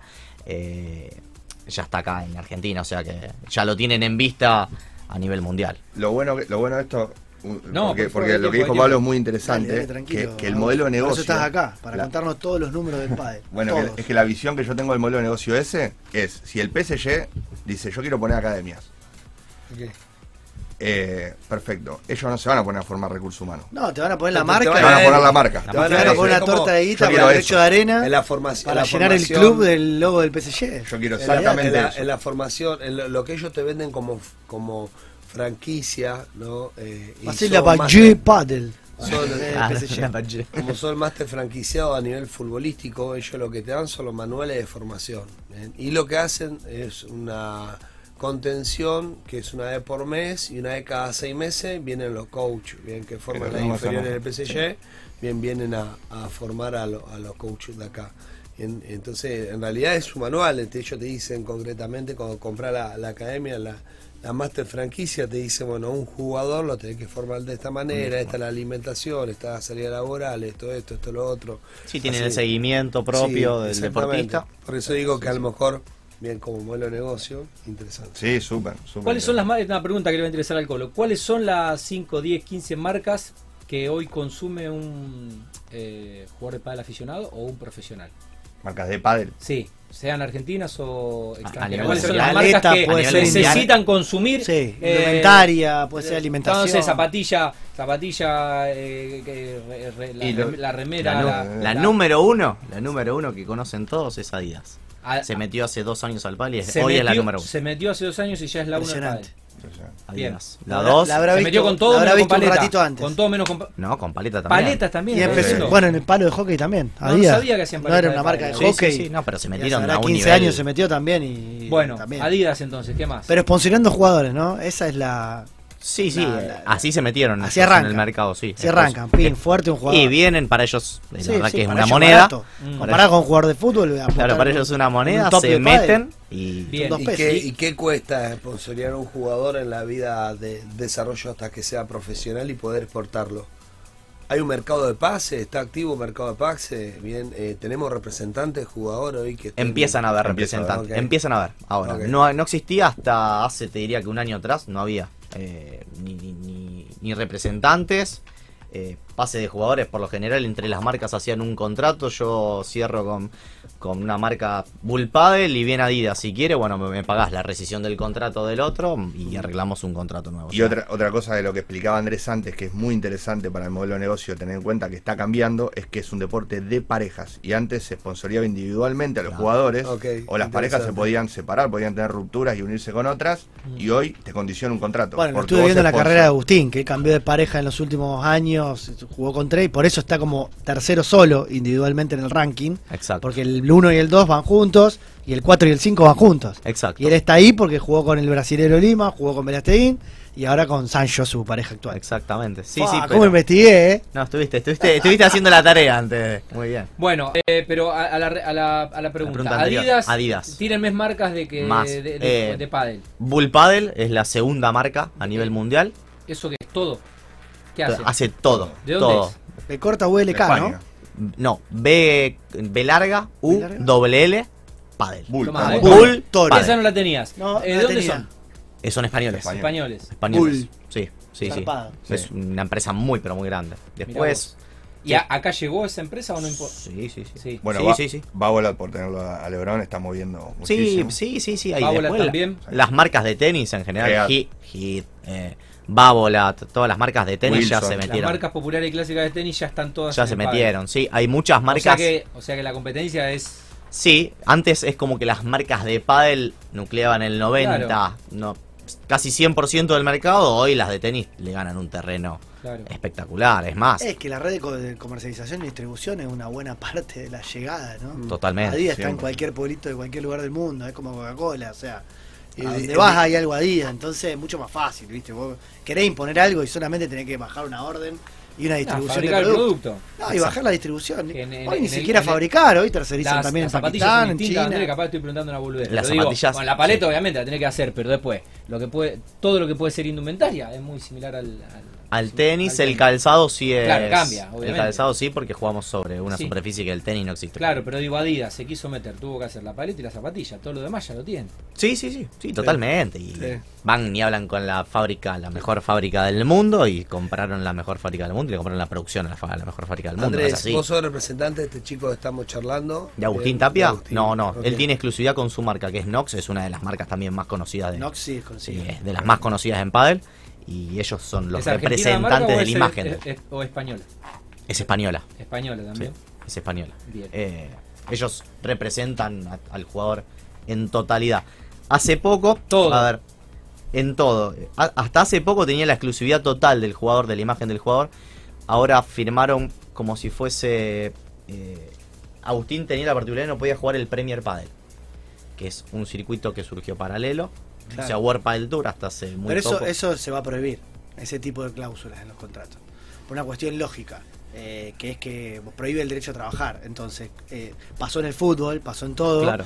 donde, aparte me parece que lo que en el pádel, esto es una intuición, ustedes me van a corregir, pero no, no veo una fortaleza en las federaciones, en una, una, fe- una FIFA de pádel, digamos. No, no, está la FIP, Pero, la Federación pero, Internacional. digamos, la organización de los derechos Claro. hoy por hoy hoy por hoy parece que está más en manos privadas Exacto. que de las grandes organizaciones. Claro. Entonces una vez que los derechos están en las federaciones, todo el desarrollo del derecho deportivo en el fútbol va a ser escalable y exportable al pádel, que es que los derechos de televisación van a ser de la FIFA del pádel, los derechos de, de imagen van a ser del deportista individual.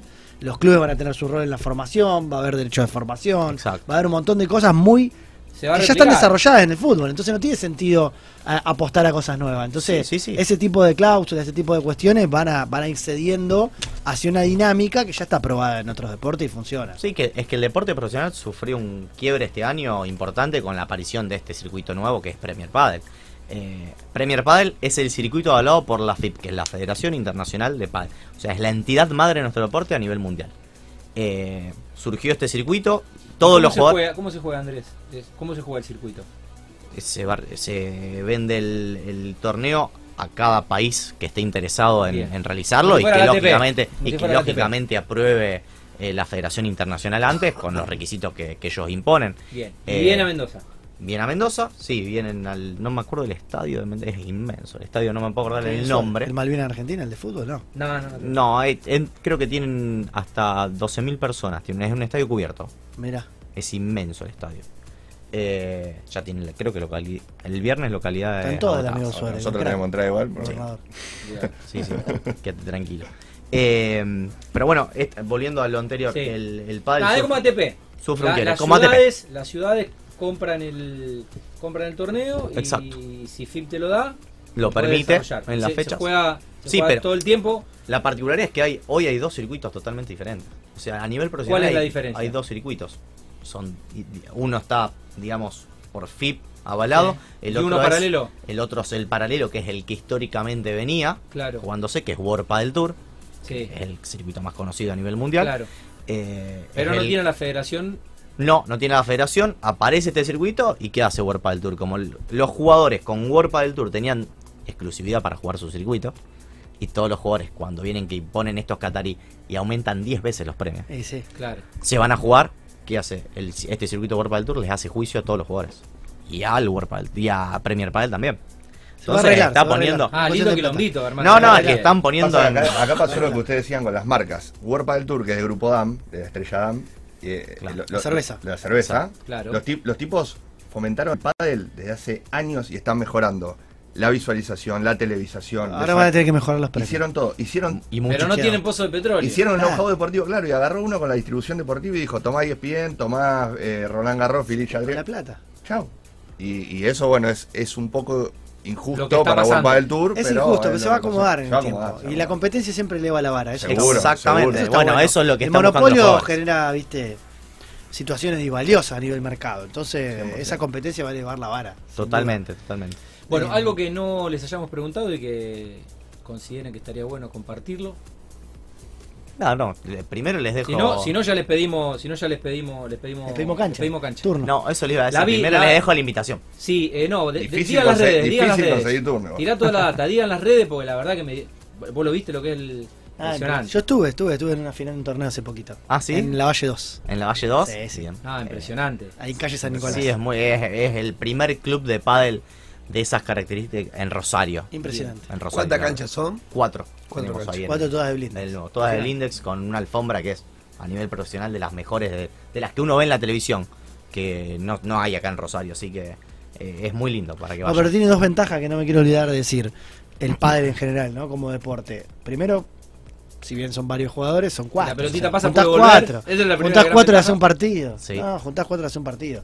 Y lo otro es. Acá ya están los Se cuatro. juega bajo techo. O sea, se juega bajo techo. El básquet es el segundo deporte en Argentina. Algunos lo discutirán con el automovilismo, qué sé yo. Para, mí quedó viejo el automovilismo. Es hasta aburrido.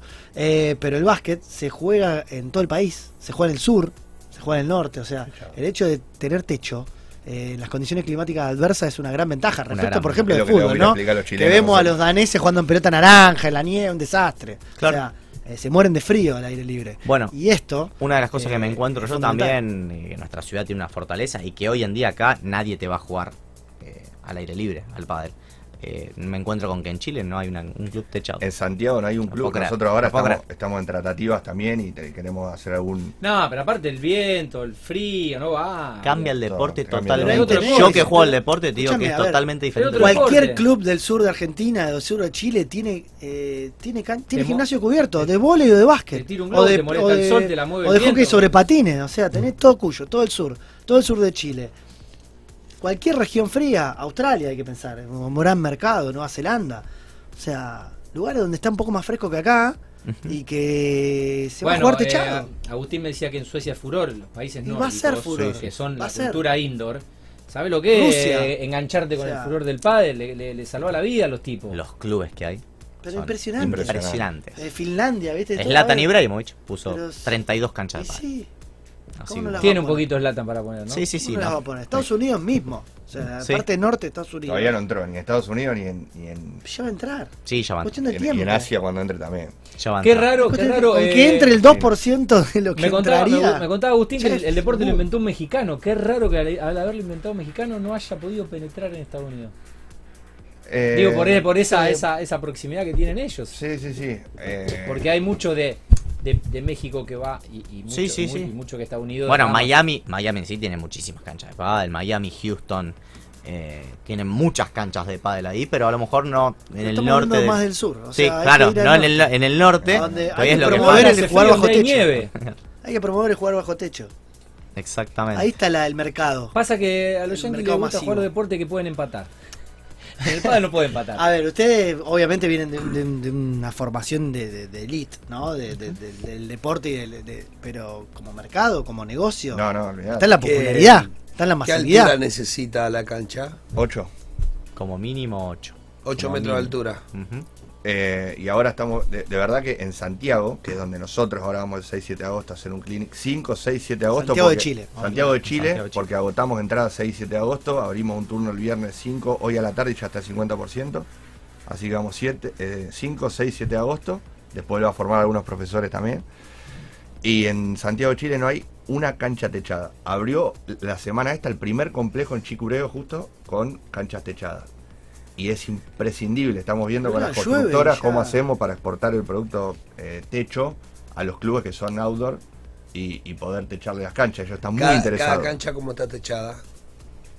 ¿Cuál es el de- porque vos- está la cancha desarrollada dentro de un galpón, dentro de una nave, o cada ta- cancha está techada. Las dos. Las dos. Sí, tenés las dos posibilidades. Ok. Tenés dos. Por ejemplo, el complejo donde vamos nosotros tiene una hectárea de Ah, el predio. techo no es reglamentario. Mientras tenga techo, o sea, vos la No, obvio. techás con lo que vos quieras, obviamente. Claro, convenga, obvio. Y- y es un- no es forma un parte del reglamento. La el altura para que la pelota no pegue. no, no, lo no, que no forma parte del reglamento es la altura. Claro. La altura, sí. La La altura, altura sí. tiene que estar. Después vos, dale, Sí, porque arriba, el globo- La estructura no. Para que el globo no no, no, te quede todo el globo en la en Exacto. el techo. Exactamente. Mientras más cerrado sea, mucho mejor para la visibilidad. Eso sí lo aclaro, porque hoy como se juega en vidrio, si vos pones un solo techo pero dejas abiertos los costados, la el visibilidad... sí, está. Bueno, hoy vi eso. La claridad. Me- la, la cancha Sí, que me mandaron que estaba techada un quilombo. son- es una nave abierta. Entonces, Claro. no, tampoco, Bueno. tampoco es lo mejor. Pero al no tener nada sello tampoco, por ejemplo, acá en Rosario nos pasa a nosotros que yo dejo una ventana sin pintar, ya empiezan a decir, me entra la claridad, y vos le decís, flaco, andate a Chile, andate a Ah. cualquier otra parte del mundo, jugá al- o jugá al aire libre y te vas a dar cuenta de lo que es. Pero bueno, pasa eso de que ellos también al no tener otro otro ejemplo, creo que lo techado Claro, va a explotar. va a explotar, sí, si seguro. fuese cerrado, full cerrado, 100%, 100% mejor. O sea, en eso es lo que hay que es apro- va, aprovechar ahí. Y en, en tema Ya de piso. nota, Pablo, no te preocupes, ya está ¿Eh? tomando nota de todo. No hay ningún problema. Tenemos para, problema. para que le teche a los Pablo viene chilenos. estate, o sea, Pablo desarrollador. Quiere, negocio, pero sabe cómo vamos, te, te hago leche Pablo, si quiere es, negocio. eh, Pablo es la estructura y el techo que ustedes necesitan para llevar a Chile. Nuestro, sí. nuestro socio chileno tiene 12 ca- es el pal más grande de Santiago, 12 canchas, ahí los tenés para techarlo. No, y digo, en tema de suelo sí o sí hay un solo suelo, no se juega en suelo de madera, nada. Hay cancha rápida, cancha lenta. Hay A su vez tiene que haber un rider abajo, ¿no? Como Eh, eso. Hay, hay un solo tipo de suelo en el deporte, igualmente no dudo de que esto, como somos primo hermano del tenis, va seguramente en un futuro cancha. se juegue en, va- en varios en varias superficies como el Ah, tenis, ¿sí? pero Y sí. eh, y sí. Nosotros somos la copia del tenis, así que sí. No, porque está, ¿me entendés? Esto también de, de- de reutilizar las instalaciones ya desarrolladas por los grandes clubes, ¿no? sí, sí, sí. Tenemos Central Básquet, Newell Básquet, ¿me entendés? Que se usa muy poco.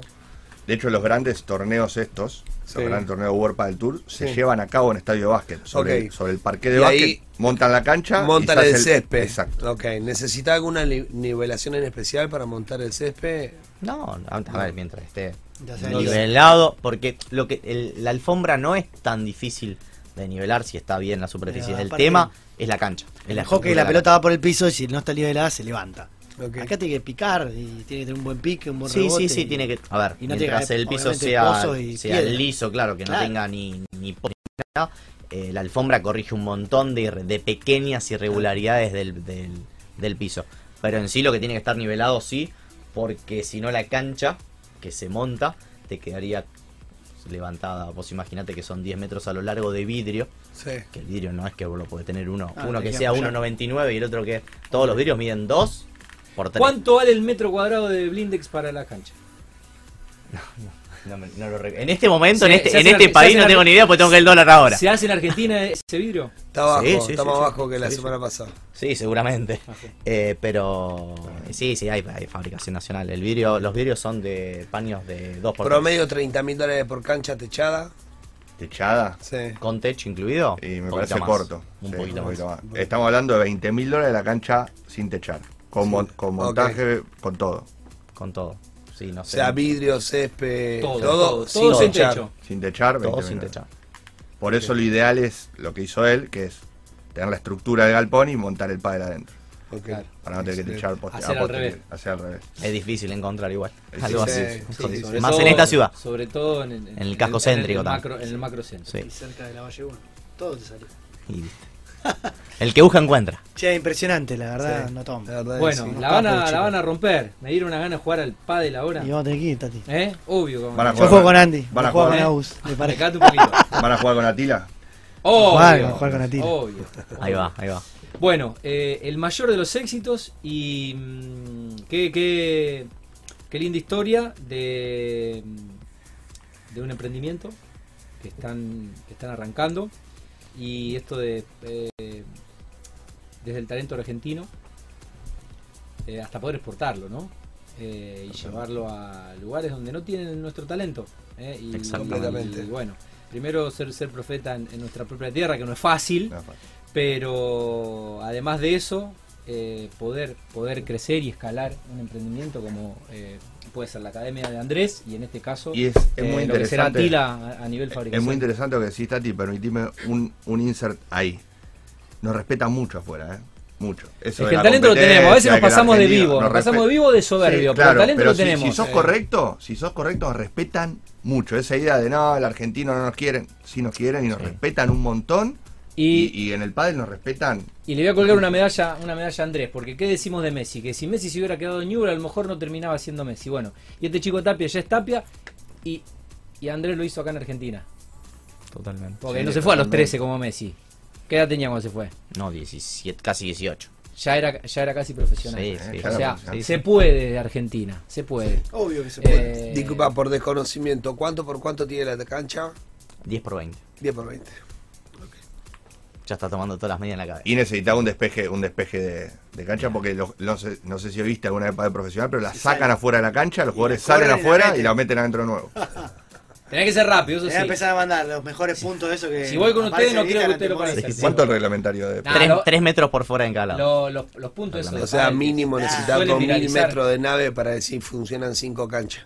Y sí, sí. sí. Pablo, Y- tu próximo barrio no puede no tener cancha de pádel, hermano. No lo puede. Y son te lo 15 dijimos. barrios, Pablo. No podés hacer una- un, un barrio sin cancha de pádel. Es el deporte del presente futuro en que Argentina. todos los barrios hoy Claro. Olvídate. prácticamente tienen. Una de fútbol, una de pádel. Olvídate. Así A es. esa tiene que ser la proporción. Perfecto. Bien, Una Entonces, buena di- di- medida. ¿Dije una boludez? No, y no, llevamos no. academia de pádel ahí, vos quedate tranquilo. Eh. Al- algo- Bueno, algo- eh, chicos, la verdad que Andrés, un gusto conocerte. Eh, insisto, desearles el, el mayor de los éxitos. Y bueno, Agustín ya, ya lo conocía. Y de aquella nota que, que tuvimos, que hablamos de, de marketing, qué bueno que le pueda meter toda esa pasión a- al desarrollo de, de este emprendimiento. Así que gracias, gracias. Colo, por la, la producción de la nota. No, por favor. Y- Gracias Agustín y Andrés por estar acá. La verdad, un, un lujo tenerlos. Bueno, esto fue la Sobre sección- todo por lo que van a hacer en cinco años, ¿no? Esto fue no sé la. si nos van a dar bola, nos van a el teléfono. Esto fue la. Sí, a ver, después nos agrandes. Ahora Si queremos, que ver nota queremos de- ir a jugar con el Colo, aunque tengamos una panza así. Denos un turno. No, dije, no, no te- tenemos la agenda completa, no. Pero volve- volvemos No, de Chile tenés y hacemos. si no tenés paleatila, no jugás. Volvemos de Chile y hacemos un desafío. Eso sí. no, si no hacemos un no desafío. Me encantó. Bueno, nosotros estamos para el tercer tiempo, ahí, ahí somos buenos. Pero igual. Para super veterano. Bueno, ¿cómo son las redes de la academia y la cancha? Eh, la Valle Padel Center, el club, y academia de academia-de-padel en Instagram. Son Bien, los dos ¿Y Instagram. las direcciones de la Valle? Las Eh, la calle, la, el Lavalle Nuevo Padel Center es calle San Nicolás 965 y el primer Lavalle que es el de los Sí. años 90 es calle Lavalle 1546. Bien, ahí al toque. Padel de- Lavalle. Al toque de Y Pellegrini. tenemos, y tenemos ahora academia de padel.cl, que es. Academia de Padel en Chile. Para que sigan también el, el trayecto de lo, lo- lo que vamos a formar ahí.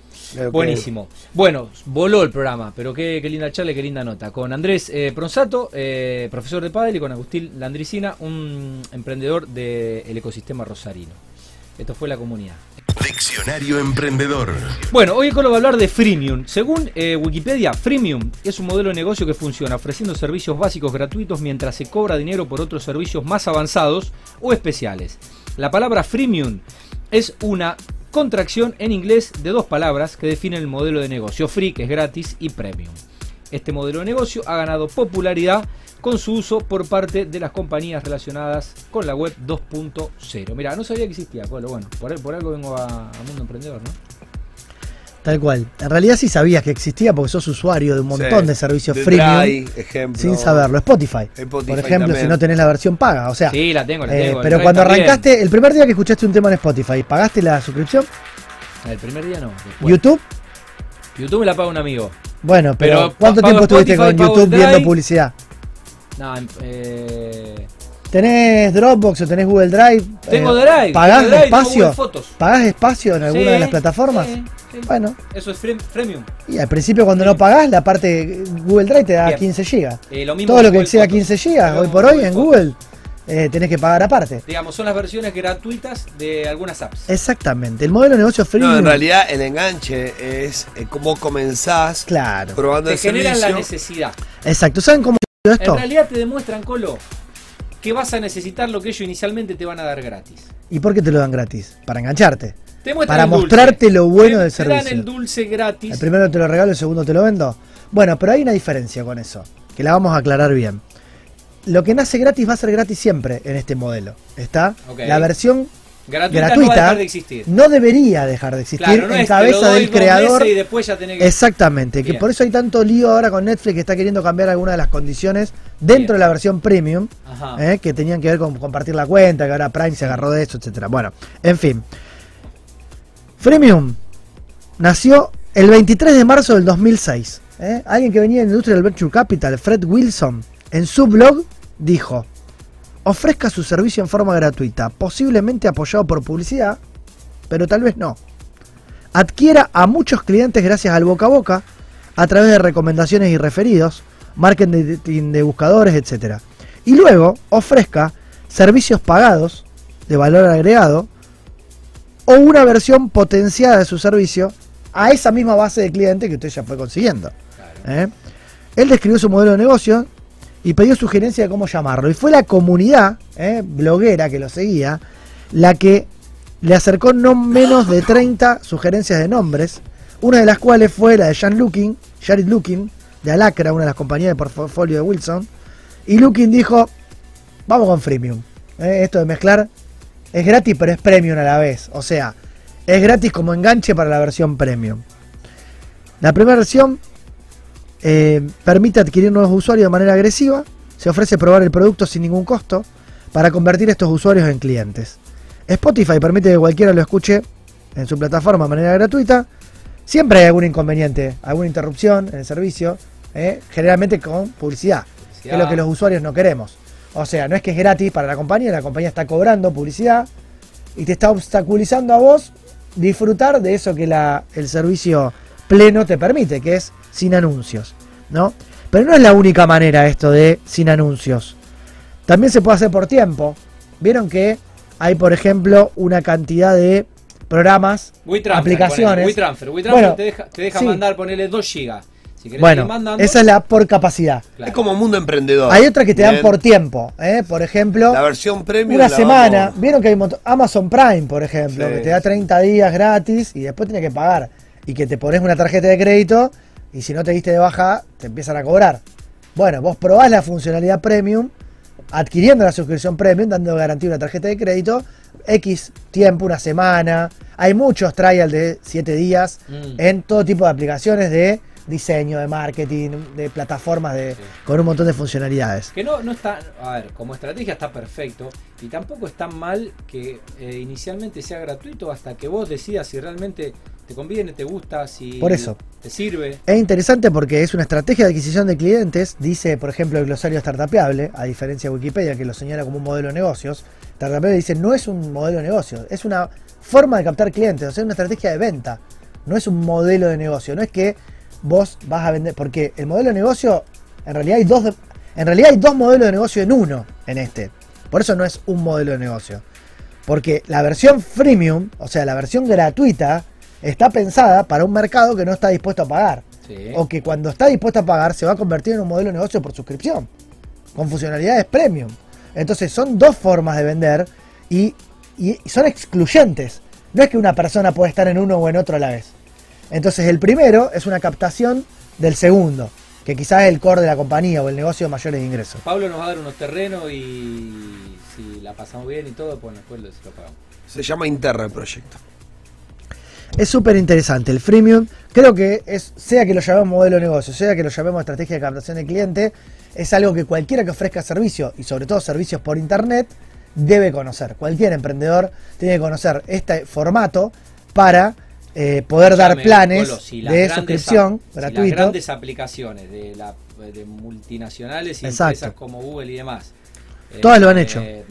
Lo hicieron, lo hacen y lo siguen haciendo, ¿cómo no lo va a Las hacer? que, venden modelo de espacio, negocio. las que venden espacio y venden capacidad, o sea, espacio de almacenamiento, te dan una parte gratuita y el resto te lo cobran. Las que venden funcionalidades, algunas te dan funcionalidades básicas y te venden las funcionalidades con valor agregado eh, con un modelo de suscripción.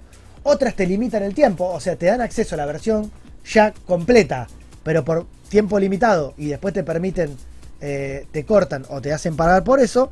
Y otras tienen el modelo publicitario inmerso y si a vos, generalmente son las que tienen que ver con el entretenimiento, y si vos querés evitar esos anuncios que te incomodan en el día a día, en Netflix, en, en YouTube, en Spotify, en cualquier plataforma de entretenimiento, vas a tener que pagar la, la suscripción. Más que claro. Bueno, Colo, 10 de la noche ya está. Pedro. Chau, nos fuimos. Gracias, Gerard. Eh, buena semana, amigos. Buena Eh, semana, un programa hermoso. Como nos vemos el próximo lunes. Chau, chau, chau. ustedes.